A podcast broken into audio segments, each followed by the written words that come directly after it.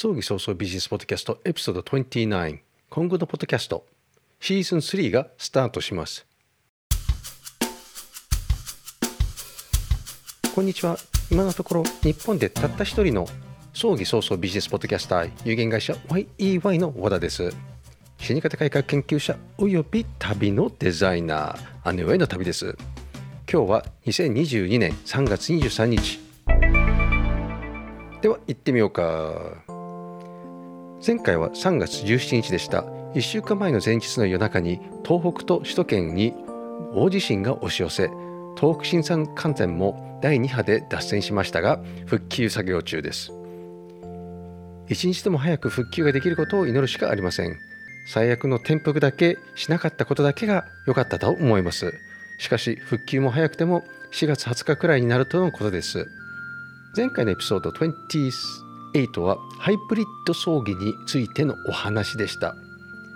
早々儀礼のちゃんぽんと言ってもいいのかという話ですね。今多くの方がお寺だけでなく葬儀離れをしています。そしてお葬式というものが何かを理解しないまま葬儀者に葬儀を頼む。だからこそちぐはぐなことが起きてしまいます。それを悪用しぼったくる葬儀者も少なくないんですね。もうこれぞという時にふっかけちゃいます。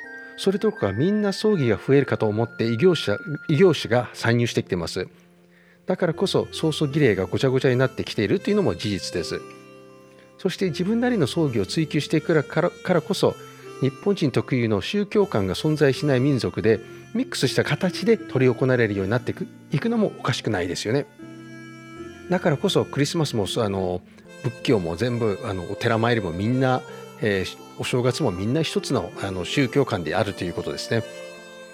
さて今日の話は今後のポッドキャストシーズン3が来月からスタートする案内です。シーズン1は2019年2月から始まり2020年 12, 月までは相続に関するものでした。そしてこのシーズン2の21年度2021年5月から2022年今月ですね3月末までが葬儀早々ビジネスポッドキャストのマーケティングについた内容でした。来期4月から少し話題を広めていこうかと思っています。なぜなら私が仕事内容をシフトさせているからです。どっちの方向といえばやはり AI のマーケティングさらに海外ドローン活用マーケティングそしてセキュリティカメラやデジタル機器の販売などへです。今までの早々ビジネスの内容は全てここに当てはめることができます。つまりソースビジネスポッドキャストは全てのジャンルにおいて活用できる内容だったからです。マーケティングというのはそういうもので100年間やり方が変わっていないのですよね。つまり変わったのは商品と人と金の流れです。マーケティング思考は全く変わっていないからこそ活用できる内容です。そういう意味で葬儀だけではなく他の分野でも活用できる内容をお伝えしていきたいと思います。まして、今はすでにググレカスというフレーズが通じなくなってきています。なぜなら、Google に聞いても正しい答えが返ってこない状況だからです。質問に対して単なる SEO 対策されたページがヒットするようになり、さらに調べていると相反する回答が複数も上がってきている状況だからです。つまり SEO の弊害です。そうなりますとコアな内容つまりインフルエンサーの回答ではなく専門家の回答が埋もれてしまうという時代ということです。